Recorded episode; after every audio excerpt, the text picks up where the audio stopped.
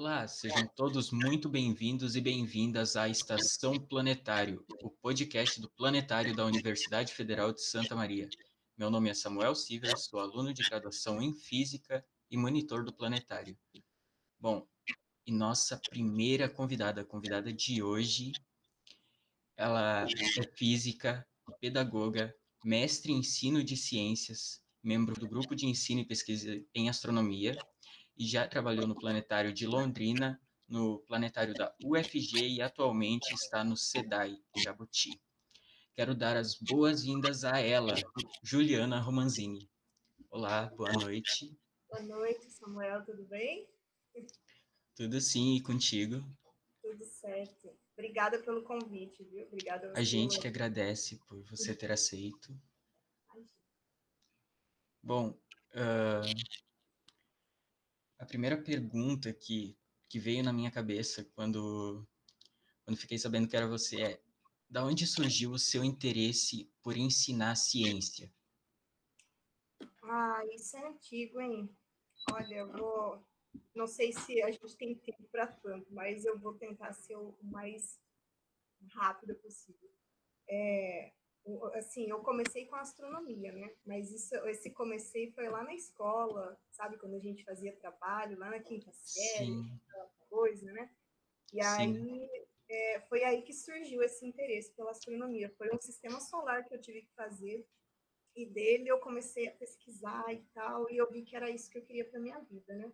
Mas era assim, era astronomia, mas não sabia o que ainda, né? E aí, quando eu entrei para a faculdade, eu comecei a fazer pesquisa em astrofísica tal. Eu gostava, mas eu via que não era aquilo ainda, sabe? Estava faltando alguma coisa. E aí eu entrei para o grupo de ensino de astronomia. Aí eu me achei total, sabe? Você trabalhar ali com. Você tentar trazer uma coisa complicada, né? Uma coisa complexa, assim, trazer para a realidade de crianças, de jovens. Isso é muito legal. Eu, eu acho muito mais difícil do que você estudar o, o conceito em si é você traduzir ele para uma linguagem acessível, né? Então aí foi, nossa, foi uma paixão. Aí a gente saía para fazer oficinas em escolas. Nossa, era demais. Aí foi um canto total. E a partir disso não parei mais. Bom, uh, essa parte de ensinar astronomia, algo que eu faço que eu normalmente faço nas sessões virtuais agora que a gente passa do planetário perguntar para as crianças qual objeto do espaço que elas mais gostam, qual o corpo celeste que elas mais gostam. Uhum. E agora eu quero fazer essa pergunta para ti. Qual o corpo celeste que você mais gosta? O astro que você mais gosta? Nossa, tá fazendo pergunta difícil, hein? Ai, olha, eu vou te falar assim. É, o que eu, eu gosto muito de cometas até o meu, meu trabalho de conclusão de curso na faculdade, eu estudei cometas.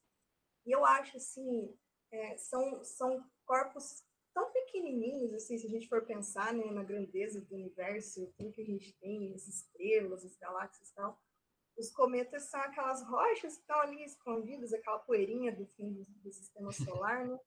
mas que, além da beleza que, elas, que eles têm quando eles passam nas proximidades da, da Terra, né, quando eles estão perto do Sol, mas o, o mais legal é saber que eles têm muita coisa, é, não é nem escondida, é, é guardada ali, é um laboratório ah, no universo aberto, assim, né, você tem muitos componentes, muitos materiais que, inclusive, ajudaram a formar a vida na Terra, né, então, uhum. eu adoro cometas, acho fantástico quando tem aquelas missões, né, que vão é, pousar em cometas, vão tirar pedaços de, do cometa, do núcleo do cometa, eu fico lá na expectativa, que eu adoro mesmo, são astros muito interessantes e que também tem toda a história, né?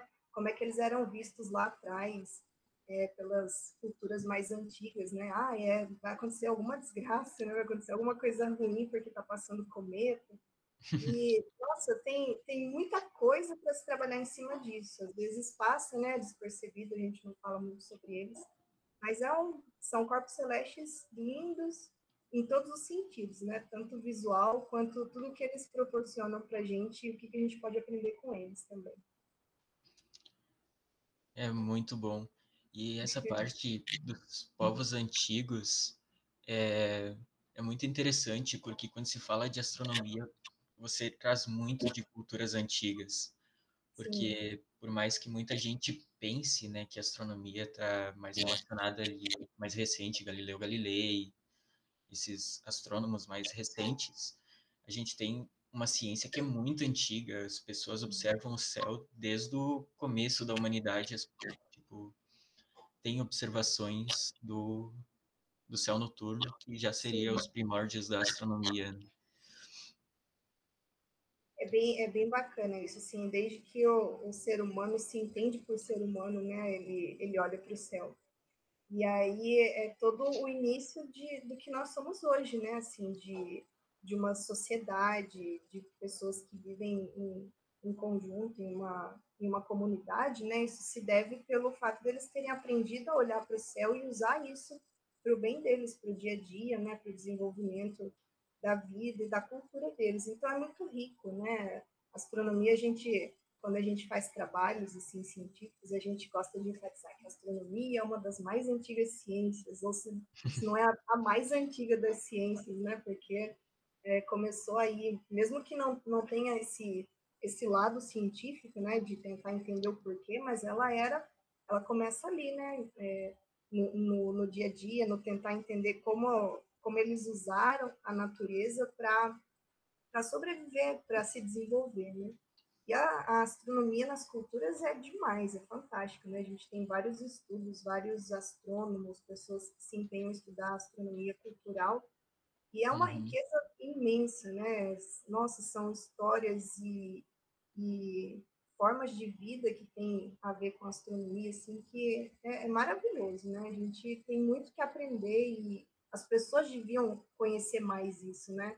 Porque aí não é só aquela ciência difícil que é só para astrônomo, para físico, né? Mas é uma coisa cultural, é para todo mundo, né? Isso é muito bonito. É, eu, desde o começo da minha graduação, eu descobri que principalmente a parte de astronomia é aquela que quanto mais a gente aprende, mais a gente entende, mais a gente quer entender, continuar Sim. se aprofundando. Sim. É algo realmente apaixonante, então... É verdade acho que não tem uma pessoa assim que, que não tem uma pontinha né, de gosto pela astronomia, pelo menos uma curiosidade, alguma coisa assim, ela desperta. E, e com alguns ela pega firme, não tem jeito. A gente aqui está como exemplo, né? Ela laçou a gente mesmo e não tem, não tem volta. Bom, até né, nessa parte da astronomia tem o grupo de ensino e pesquisa em astronomia. E sobre esse grupo, o que Primeiro que uma pergunta que teve bastante entre os monitores, a gente que estava conversando sobre o podcast, como surgiu a ideia de criar esse grupo e quem foram os membros fundadores dele? É, então, o, o GEDAL, né, a gente fala, a gente encurta, né, esse nome bonito, uhum. a gente encurta para GEDAL. É, o GEDAL ele é um, um, grupo de astrônomos amadores, né, que ele tem mais de 20 anos já, e, assim, eu, eu não cheguei a ser membro fundador, mas eu estou lá há muito tempo, porque a gente trabalhou junto com o pessoal que organizou o GEDAL. É, a gente tinha um grupo na, na UEL, que era com a professora Ruth Trevisan, ela era nossa, nossa mentora, né? Muito conhecida uhum. em ensino de astronomia. E o GEDAL tinha essa ligação com ela, então a gente estava sempre trabalhando juntos, né? Então, assim, tem o Miguel, o Miguel Moreno, tem o Ivan, que agora está lá na NASA, trabalhando com astrobiologia, tá sempre aí falando na CNN Brasil, a gente fica aqui, ai, o Ivan está lá falando, né, representando o GEDAL. É, então, são os membros fundadores. Mas a, a gente está lá com o GEDAL há muito tempo, é uma parceria muito longa já. E o GEDAL, inclusive, é um, um, um braço direito, assim, na, a ABP agora na questão da divulgação nas mídias, né, agora com esse essa pandemia, a gente está trabalhando muito essa questão da mídia, né, para a gente não se afastar das pessoas com os planetários fechados. E o GEDAL está dando uma super mão para a gente aqui. Então, é um grupo grande, é um grupo muito grande de astrônomos amadores, está fazendo um trabalho muito grande, muito conhecido. A gente tem um projeto super bacana aqui, que é o Na Rua de Olho para a Lua, que é um, acho o maior projeto que se tem de astronomia amadora no Brasil. A gente consegue aí juntar na, numa praça que nós temos aqui em Londrina milhares de pessoas para fazer observação da lua. Então, fecha o, o, entorno ali da praça, ninguém passa, porque fica cheio, o pessoal vai mesmo. Então, é, é, é um grupo muito forte, não só em Londrina, mas no Brasil todo. Uma influência bem legal. Uhum. Bom, uh, e o grupo atualmente, então, ele segue numa atividade constante? A Sim. atividade continua presente no grupo? Sim. É, a gente, a gente não faz atividades presenciais agora, né? Óbvio, uhum. mas nós temos as lives de terça-feira, né? Que a gente faz no canal do YouTube, no Facebook. E aos sábados a gente tem uma live mais formal, aí com diversos temas de astronomia, com vários convidados especiais. Né? Então a gente já teve o vice-presidente da ABP, o presidente da ABP fazendo live com a gente, várias pessoas, assim, é, de um gabarito bem alto mesmo, com temas variados. E são atividades que a gente está tentando fazer agora, né, enquanto a gente está em pandemia, mas quando tudo isso passar, a gente vai voltar com as nossas atividades presenciais também. Então, o próprio grupo de ensino de pesquisa em astronomia, ele tem a, o seu próprio canal no YouTube, que tem, são realizadas as lives, então. Sim, pode procurar lá o Bom, É, então fica a dica aí para a galera. Bom, outra dica que eu achei bem interessante, quando eu pesquisava sobre, sobre você, eu encontrei um vídeo, acho que é você e o seu filho, jogando um joguinho sobre astronomia. É um vídeo muito bom, então eu também vou recomendar para a galera, principalmente quem está na área de educação em ciências, uhum. Porque são formas de ensinar os jovens as crianças, porque, assim, querendo ou não, física, a astronomia em si é aquela, aquela caçambada de, de formulações matemáticas. E uma forma alternativa de ensinar isso facilita muito. Então, você trabalhar um pouco de uma forma mais didática é, é um trabalho incrível e é muito difícil, porque, como você mesmo disse antes, é uma ciência muito complexa. Uhum. Então, é, é, a gente tem o, o GPETO, né, que é um outro grupo também, que a gente trabalha com, com ensino e pesquisa. É, é um grupo junto com a professora Ruth, com a professora Andressa, o professor Cleiton, o professor Daniel, a professora Vanessa e eu. Nós somos todos aqui, éramos todos da UEL, né, a professora Ruth já se apresentou, mas continua nativa. E nós fazemos, a gente tem alguns trabalhos bem interessantes assim com a divulgação da astronomia para crianças. E aí a gente tem uma coleção de livros infantis juvenis que é bem legal, explorando o universo. A gente lançou pela editora da UEL. É, então são livros assim para crianças desde que estão lá aprendendo a ler ainda, né, tendo letramento, até os 11, 12 anos. A gente tem vários livrinhos com temas bem interessantes e a gente trabalhou muito com jogos também. A gente desenvolveu vários jogos em ensino de astronomia, é, adaptamos jogos que já, né, já existem, a gente adaptou esses joguinhos aí para astronomia. Então, o Twister, por exemplo, que é o do vídeo, né, que você viu, é o, o Twister adaptado para astronomia. Então, dá para trabalhar diversos conceitos, né? A ideia, assim, do jogo é que você monte, né, a estrutura do Twister mas não assim escrevendo, né? Por exemplo, a gente fez das constelações. Então, você não vai só escrever o nome da constelação. O legal é você ter alguma coisa que caracterize essa constelação, que a criança consiga assimilar, que é aquilo que a gente está falando, né? Então, por exemplo, a uhum. gente desenhou as constelações, né? Então, aí a criança já vai lembrar como é que é o formatinho, mais ou menos. Né? Então, além de brincar, ela está aprendendo de uma maneira natural, né? Nada forçado. E a gente tem vários joguinhos, até nós temos alguns capítulos no livro do, do professor Bretones, é, que é Jogos no Ensino de Astronomia. Quem quiser dar uma olhada aí, tem vários joguinhos e a gente tem uns capítulos nossos lá que tem vários jogos bacanas também. Bom, até essa parte das constelações, agora voltando para o contexto histórico, o que você acha dessas imagens que os antigos viam para formar as constelações. Pois é, né? Hoje em dia a gente acha muito bizarro, né? A gente olhar para o céu e ver lá, imagina que tem um Sagitário, o que, que é isso, né? Os, os animais estranhos, tem um monte de triângulo, para que tem um triângulo assim no céu? mas a gente tem que contextualizar, né? É, que a gente sempre fala para as crianças no planetário. Hoje você veria, se você tivesse que criar as constelações, né? Que constelações a gente teria? As constelações de coisas do nosso cotidiano, da nossa cultura, do nosso conhecimento. Uhum. E lá, na, quando as constelações começaram a, a, ser criadas por vários povos, tanto é que a gente tem várias constelações diferentes, né? Então, era, era do, do cotidiano deles, era da, do que eles viviam ali, era o contexto deles, né? Então, por exemplo, os egípcios têm muitas constelações ligadas a cobras, né, a, a rios, porque é o que tem no deserto, né?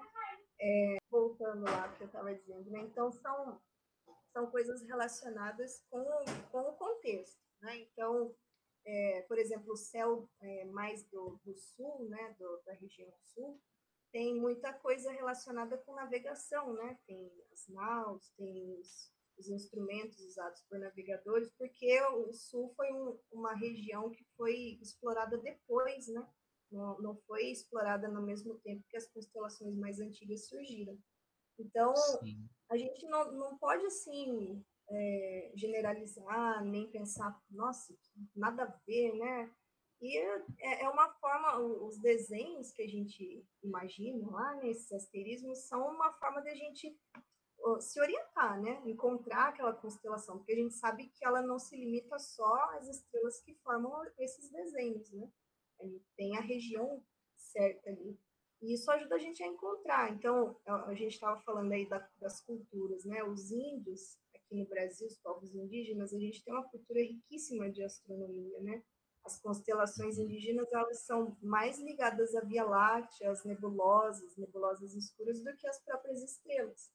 Então, é uma outra forma de observar o céu, né? E, e são constelações lindas, grandes, que tem muito mais sentido para a gente do que ver um um bicho que é meio peixe e meio cabra, né? Então, para a gente é bizarro, mas faz parte de uma cultura. Então Ou um guerreiro gigante no meio do céu noturno. Pois é, um guerreiro que para mim parece mais um joguinho daqueles que a gente brincava quando era criança, né? hoje não tem mais, aqueles mini player, né? Parece mais com aquilo lá. Ou os índios enxergam uma, uma borboleta, né? Os povos indígenas veem uma borboleta que eu acho bem mais fácil do que ver um caçador ali. Mas, pois é.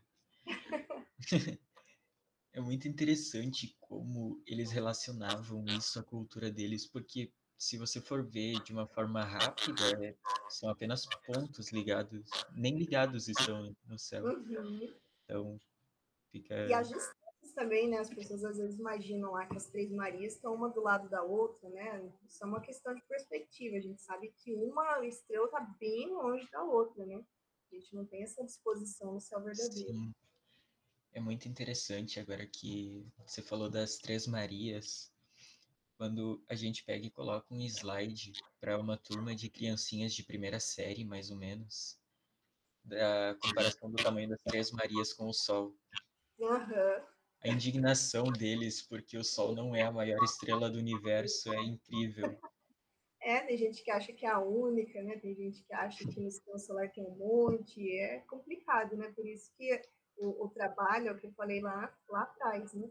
O, o transpor o conceito para uma linguagem que as pessoas entendam é muito complicado, é muito difícil. É tão difícil quanto entender o próprio conceito ali, né? Nas pesquisas puras. Né? Tem, tem muita gente tem muita dificuldade em entender principalmente porque a astronomia não é algo palpável, né? A gente não consegue chegar perto de uma estrela para ver o tamanho da estrela. Né? É uma coisa que a gente tem que trabalhar mais a nosso nosso cognitivo ali, o, né? A nossa mente para tentar assimilar alguma coisa parecida, né? É muito complicado.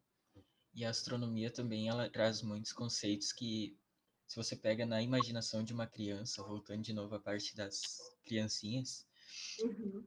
Por, por exemplo, uma estrela, ela é de fogo para uma criança. então, é. tipo, você chega, como eu vou explicar que existe fusão nuclear para uma criancinha de seis anos? Uhum.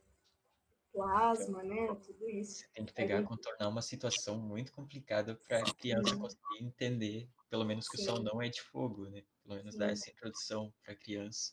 É, a gente tem que saber que cada idade tem o seu limite, né? A gente pode chegar até um certo ponto ali no, no que a gente está explicando, né? E chega uma hora que não dá mesmo, não tem como a criança entender tudo aquilo. Então, a gente precisa ter esse joguinho de cintura, sim. As crianças têm perguntas muito audaciosas para a idade delas, né? Quanto menores eles são, mais curiosos e menos vergonha eles têm de perguntar. E a gente, às vezes, em assim, umas, umas situações bem complicadas né? Mas a gente consegue contornar com, com, o nosso conhecimento e com o carinho que a gente tem com elas, né? A gente tenta Sim. dar uma resposta que ali no momento funcione para elas. Depois a gente explica melhor conforme a idade vai avançando. É, as crianças são cientistas por natureza já. É, elas sabem perguntar. Sim. É o que o, idade... o Degrassi fala, né? Ele falou uma vez numa, numa entrevista que a, a criança é um cientista nato. E a gente vai cortando, né? A gente vai podando a criança, porque aí vem perguntar, ah, mas por quê? Ah, deixa, depois eu te explico, isso é muito novo para entender. Né? O adulto acaba podando a criança, né, que tem essa curiosidade que é, que é inata dela, ela quer entender o mundo, né? E o adulto acaba abafando isso. Por isso que muita gente acaba perdendo gosto pela ciência, né? Ninguém explicou lá quando ele queria, agora não tem mais interesse. Então a gente Exatamente. tem que incentivar, né? Quanto mais perguntar, não sei, vamos pesquisar junto ali com a criança e, e dar uma resposta para ela para incentivar, né? A gente precisa disso, a gente precisa de mentes que, que funcionem, mentes que, que sejam críticas, mais ativas, né? Para a gente melhorar esse nosso futuro aí. E hoje em dia, trabalhando com crianças, eu descobri que a pergunta mais difícil que a gente encontra a maioria das vezes é o porquê. Uhum, sim. é uma pergunta muito difícil de se responder para uma criança, porque sempre é. vai vir um porquê em cima do outro.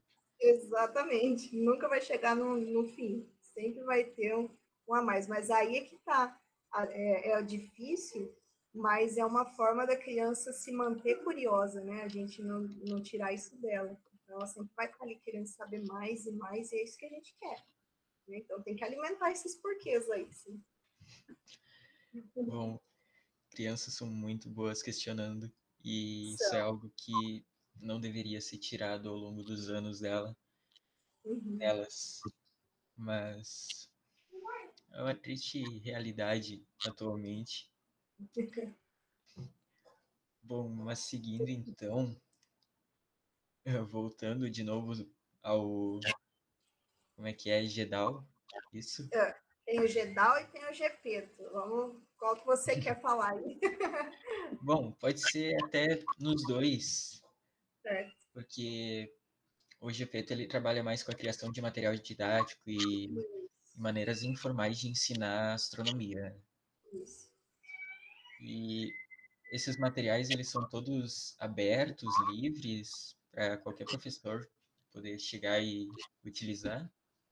Então, a gente tem esse, essa coleção de livros, né, que ela, essa coleção ela foi lançada pela editora da UEL. Então, assim, eles não estão disponíveis online, mas, assim, eles são um, um valor bem acessível, né, são valores uhum. bem, bem baixos mesmo, a gente pode, vocês podem encontrar na editora da UEL. É, e a gente tem alguns artigos que estão publicados, então dá para pesquisar. A gente tem, nós lançamos um artigo há um, tempo atrás, é, fazendo uma maquete da, da concepção antiga de universo. É bem legal, dá para trabalhar né, com, nas escolas, né, essa questão da história da ciência. É bem legal, a gente faz o universo numa caixa de sapato é bem legal, assim, daí traz todo esse contexto do, né, da história egípcia, como é que os egípcios imaginavam o universo. E a gente tem as oficinas, né, que quando a gente faz cursos para professores, para crianças, a gente tem esse material e esse material ele fica disponível também online, é só procurar as oficinas de astronomia, curso de astronomia para professores, que a gente tem esses materiais aí. E os EREs também, né? Não sei se, se você se aí já teve, mas os EREs são os encontros regionais de ensino de astronomia.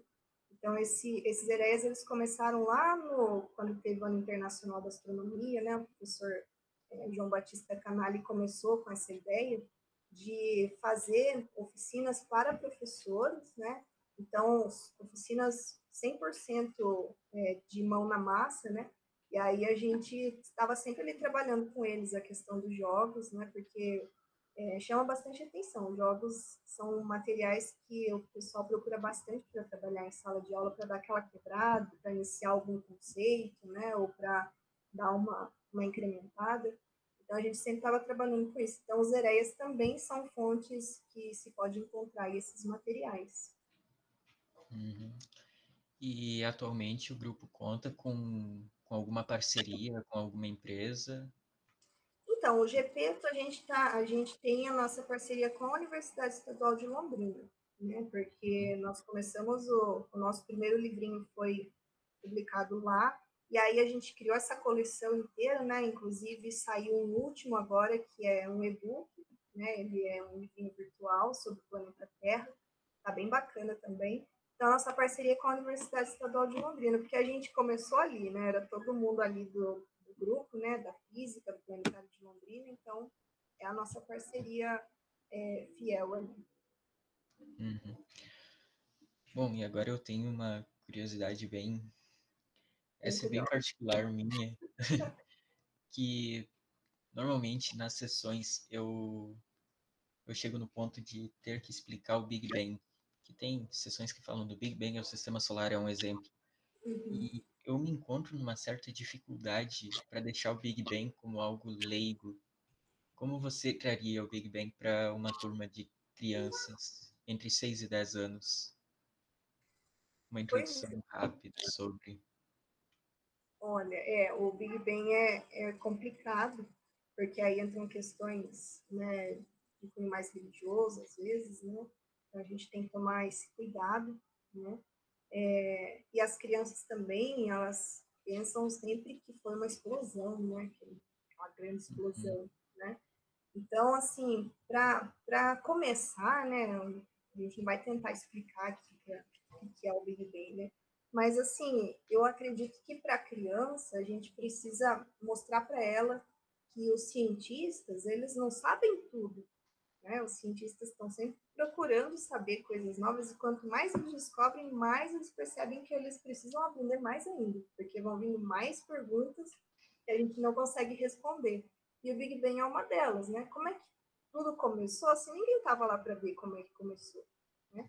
Então, os cientistas, eles vão estudando, vão tentando achar algumas provas, alguns, é, algumas pistas, né, de como é que surgiu tudo isso, né, de como é que o universo começou.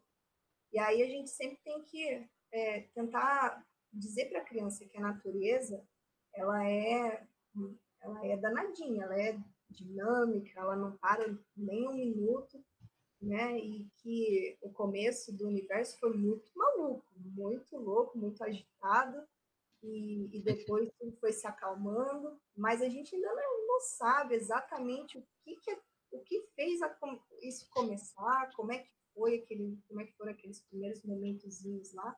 Então a gente deixa para a criança assim, olha, os cientistas estão é, estudando para tentar entender cada vez mais. Quem sabe você um dia no futuro também vai ajudar os cientistas a entenderem como tudo isso começou. Né? Então a gente põe aquela plantinha ali e quem sabe essa plantinha vai, essa sementinha vai germinar aí e surgem outros cientistas, né? Porque quando a gente deixa a dúvida, aí eles se interessam mais ainda, né? Então é, é ir com calma, assim, olha, é, a gente vê pelo lado dos cientistas, os cientistas falam isso, isso pra gente, né? E aí, claro que sempre vai, alguém vai tocar em alguma tecla, assim, né? né? Nesse sentido religioso, talvez, mas a gente tem que pensar ali, não, não contrariar a criança, né? Nunca contrariar. A gente fala assim, olha, você tem, você acredita nisso, legal, e os cientistas falam isso e isso também, né? Então, nunca negar o que a criança está colocando ali, né? Porque aí já é uma forma de afastar a criança desse conhecimento. Né? Então, você aceita o que ela está te dizendo ali, dá uma contornada e mostra a ciência que está por trás disso. Muito Mas é complicado, hein? Você me olha, essa pergunta foi complicada. a gente fica, a gente soa aqui para pensar na resposta certa. é que é que é algo que eu sempre fico ah, como eu vou falar com eles sobre. Mas a sua resposta foi muito completa, muito boa. E esse trechinho eu vou pegar, vou recortar e vou ouvir sempre antes de passar uma sessão agora, porque eu adorei essa resposta, foi muito bom mesmo.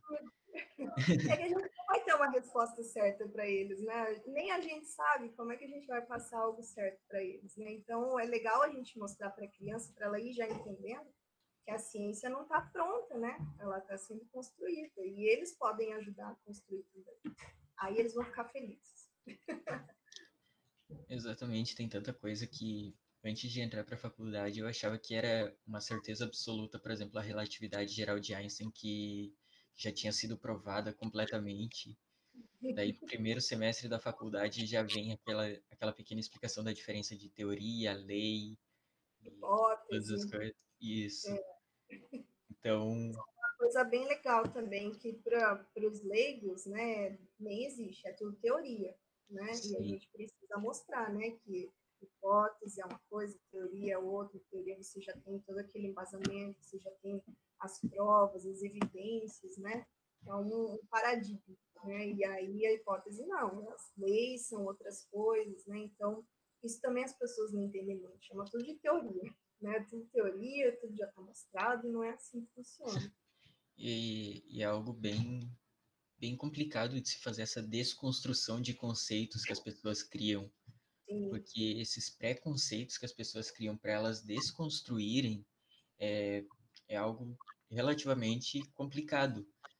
Que, um assunto que é muito engraçado, que eu já, já tive a experiência de conversar com alguém, os atualmente denominados terraplanistas, né, que voltaram dos confins dos séculos anteriores, eles têm aquele preconceito de que tudo que a física explica é mentira manipulada pela NASA e que a matemática não fecha com nada.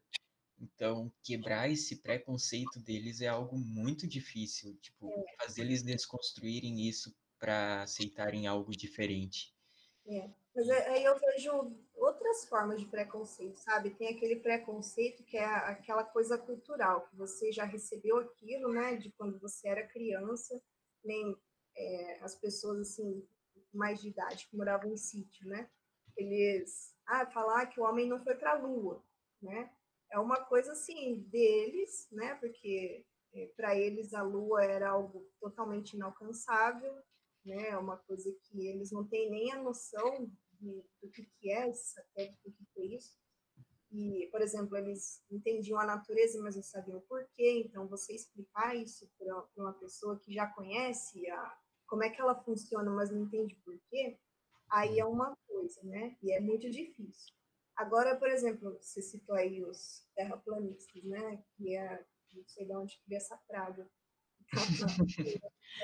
Mas, enfim, eu acredito que, nesse caso, são pessoas que têm acesso a estudos, têm acesso à informação e só não aceitam, não, não vão atrás porque não querem. Isso aí, para mim, não é preconceito, isso para mim é, é, querer criar um, um, um caos ali numa situação que a gente já sabe que está certo, né?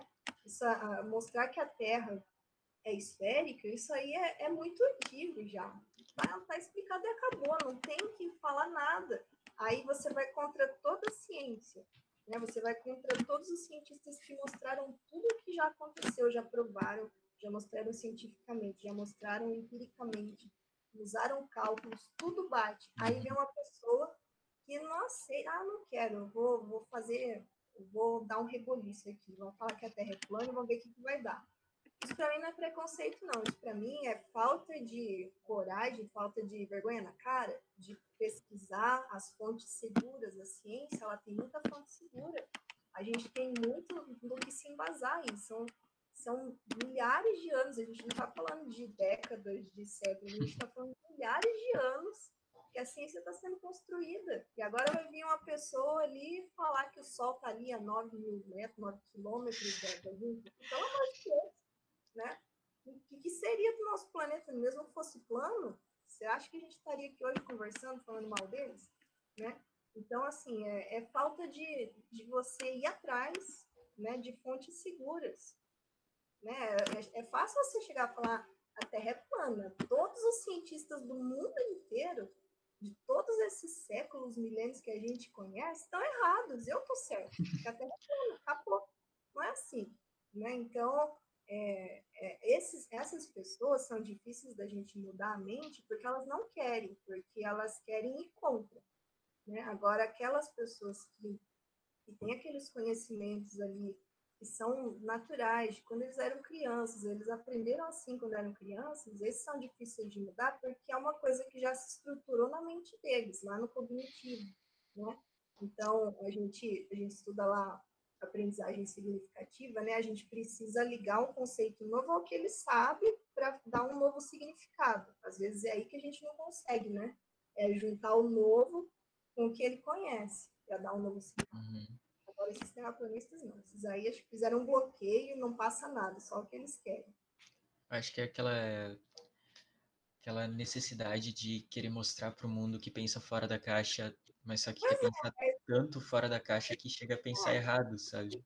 É, mas que pense com, com argumentos plausíveis, né? Que pense e mostre para a gente o que eles estão pensando. Porque os Não argumentos... uma régua de 30 centímetros no horizonte. Não é?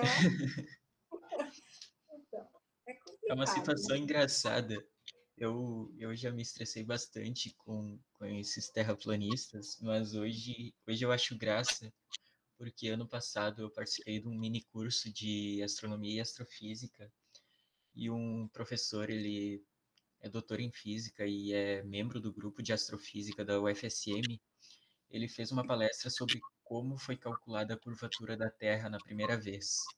E a uhum. inspiração para ele foi uma imagem da Terra plana, e eu achei aquilo uma graça, eu achei muito engraçado. Mas a palestra dele foi muito boa e, e querendo ou não, ainda existe gente acreditando fielmente que, que a Terra é plana. Até esses dias, um, um aluno de uma sessão falou para eu assistir o vídeo do de um streamer de jogos, não sei se você já ouviu falar, o Xandão, explicando a Terra plana. foi, foi uma situação muito engraçada no meio daquela sessão eu já tinha assistido o vídeo e eu tive que contornar os argumentos do Xandão para explicar de novo que a Terra não é plana. E... Ai, gente, não, mas é uma perda de tempo, né? A gente está assim, com tanta coisa acontecendo, né? Com tanta evolução na ciência, a gente tem que parar para atender umas criaturas que ainda acreditam que a Terra é plana, né? Então, assim, e muita gente, eu acho assim, eu penso que, que muitos fazem isso de para fazer graça mesmo, e tem os que embarcam, né? Tem aquelas pessoas que, assim, não, não, não vão atrás, né, de bases, de fontes seguras, e acreditam. Ah, achei legal essa história de terra plana, mais fácil, né? Então, vou acreditar. Estou vendo aqui, é tudo reto, então vamos acreditar neles, né? São pessoas que não vão atrás. Então, é. tem os são sacanas, que fazem isso para sacanear mesmo, para ver o circo pegar fogo, né? Põe fogo no parquinho e some. E tem os que aceitam. Né? Então a gente está assim, é, é, difícil você lidar com pessoas assim. Né? Por mais que a gente tá... já esteja muito longe disso, né? Porque hoje a astronomia e a astrofísica, enfim, os astroramos, uhum. resumindo assim, eles estão muito além de provar o formato da Terra ou dos planetas do Sistema Solar. A gente já está estudando dinâmica de galáxias, uh, grupos de galáxias aglomerados. Então, é algo que a gente está muito além, mas eles trazem essa discussão de volta mesmo mesmo tendo já provado, tendo provas empíricas, provas teóricas. Então, é, é uma eu, eu penso que são pessoas assim que, além de não ter nada para agregar, para oferecer, eles estão empacando né, o avanço da, da, da civilização, o avanço da ciência, o avanço das mentes, né, para pensarem nas coisas certas. É, é bobeira. Estão jogando tempo fora. Bom, uh, são situações cômicas que a gente passa. Sim, tem muitas. Né? Bom, mais uma pergunta que eu tenho anotada aqui. Eu tenho, tenho um rabisco aqui, uma breve colinha. Uh, além desses projetos já citados, quais outros você já já fez parte ou faz parte atualmente que você considera muito marcantes? Ah, deixa eu ver, vamos lá.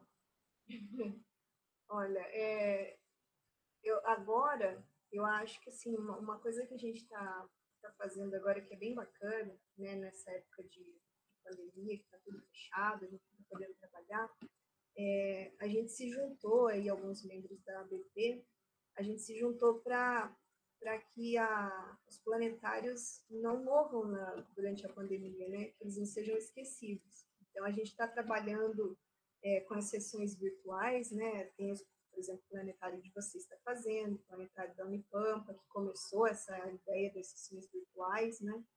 E aí, poxa, a ABP como uma associação, né? Então vamos fazer uma coisa que seja com todos, né? Que abranja todo mundo, que seja para o Brasil inteiro.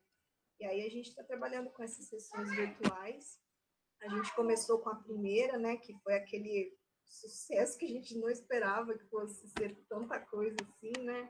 A gente estava ali no, no dia, a gente estava ali no chat, né? Ah, se chegarem a duas mil pessoas, a gente vai fazer, sei lá, uma festa, né? E chegou aquele número de 40 mil, e aí depois mais de 500 mil visualizações, viramos top 2 lá no, nos trends do, do YouTube. Então, é muito louco. E aí a gente está embarcando nessa, nessa nova ideia de sessões, né, sessões virtuais. A gente fez uma sessão infantil, não sei se você, se você viu no dia 12, o Miguel e eu, nós fizemos uma sessão para as crianças, né?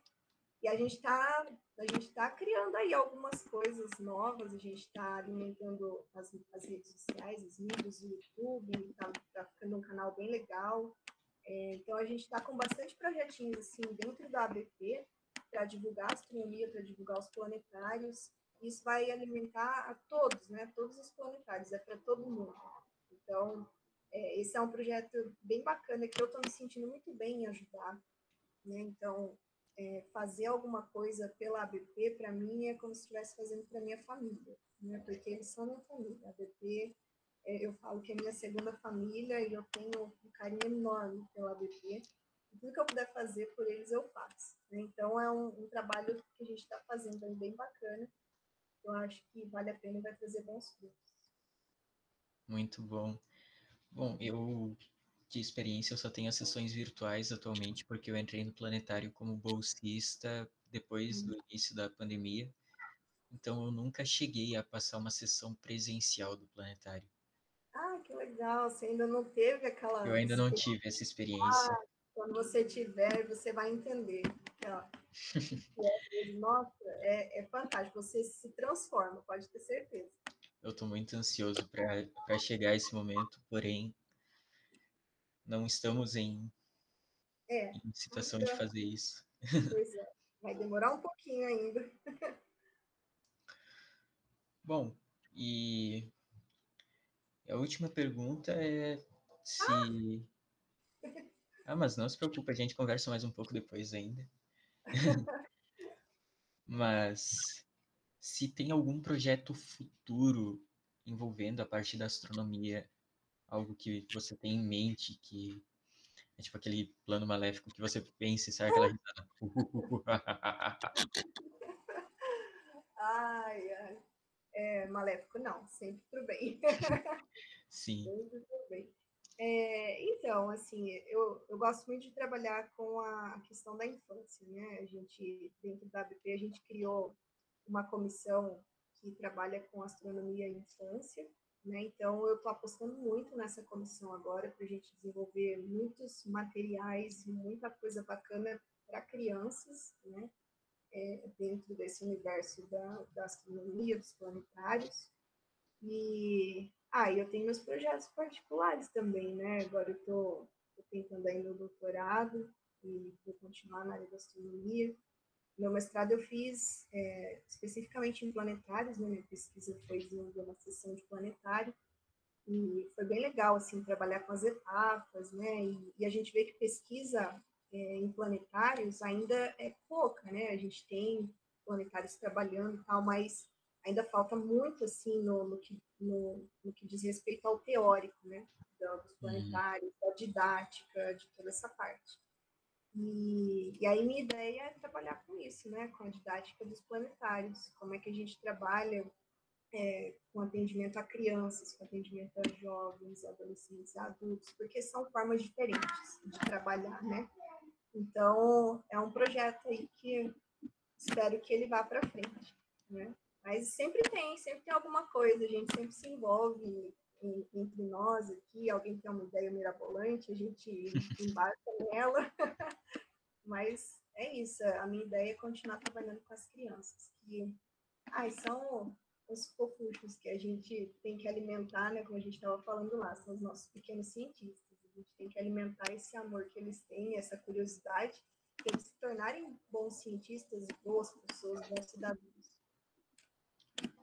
Exatamente.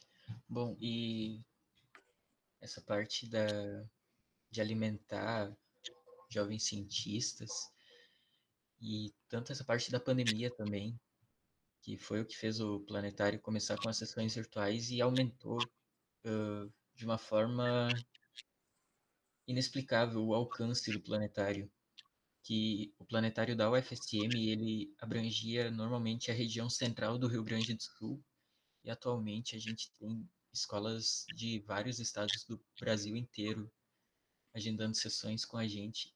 E até alguns dias atrás uma professora fez um pedido no final de uma sessão que eu passei para que a gente não pare com, com as sessões virtuais depois da, do fim da pandemia, pra, pelo alcance que a gente tem. A escola era de Belo Horizonte. Então, é, foi, foi algo bem, bem marcante que eu ouvi, né? Até deu aquela alimentada no ego, porque deve ter gostado da sessão para pedir isso. Mas é algo que a gente não espera ouvir, tipo, assim, e a gente acaba ouvindo. Eu achei muito interessante e, de fato, é algo a se considerar, continuar com as sessões virtuais exatamente para alcançar quem não conseguiria ir até o planetário para uma sessão presencial. Sim, é, é, é uma forma da gente estar tá popularizando, né, a astronomia, as ciências, porque é, hoje em dia, assim, é, a gente tem tantas formas, né, tantas mídias, tantos meios de, de entrar na casa de uma pessoa e, trazer tanta coisa para ela, tanta informação, né? Então a gente tem que usar isso para coisas boas, né? Como você falou, tem muita gente que não consegue ir a um planetário físico, né? Às vezes não tem na cidade, às vezes não tem condições financeiras de ir, a escola não consegue levar. E, e uma, uma iniciativa dessa, você abrange aí, né? É o que você falou, é o Brasil inteiro a nossa sessão infantil, tinha gente de Portugal assistindo. Né? Então, até de fora você tem ali pessoas assistindo ali na hora com você. Então, a gente precisa usar esses canais que a gente tem aí, né? Toda essa tecnologia para levar coisa boa, né? Senão essas, essas porcarias aí que a gente né, deu uma citada lá atrás vão dominar e a gente não pode deixar. Nós somos pessoas que, que prezam pelo ensino, pela divulgação da astronomia, das ciências, então a gente tem que fazer o máximo possível para isso.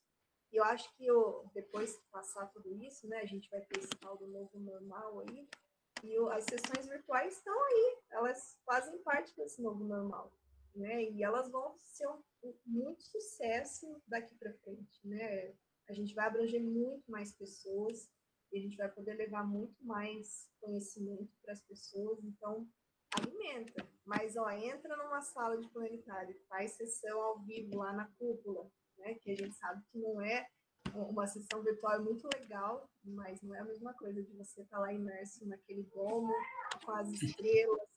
Nossa, é fantástico, é sensacional. É de se apaixonar. Você não sai de lá igual, você sai de lá apaixonado pela astronomia, pelos planetários. Eu imagino. Bom, uh, também dessas sessões virtuais e essa situação que a gente está de fazer tudo à distância, surgiu a ideia do, do podcast do Planetário, que esse primeiro episódio ele será lançado juntamente à programação de aniversário do Planetário.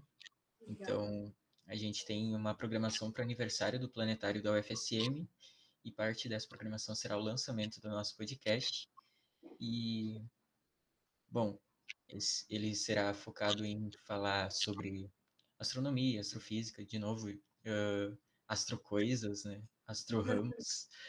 E, e uma, um ponto bem importante do nosso primeiro podcast contigo foi a parte do ensino da astronomia, que é um ponto muito importante, principalmente para quem trabalha no ramo de planetários. Então, saber repassar o conhecimento de astronomia é algo muito importante, porque você obter o conhecimento é uma coisa, você saber repassar esse conhecimento é algo totalmente diferente. Por mais que uhum. exija o domínio, você ainda precisa aprender a repassar. Uhum. E então, não é fácil, é muito complexo.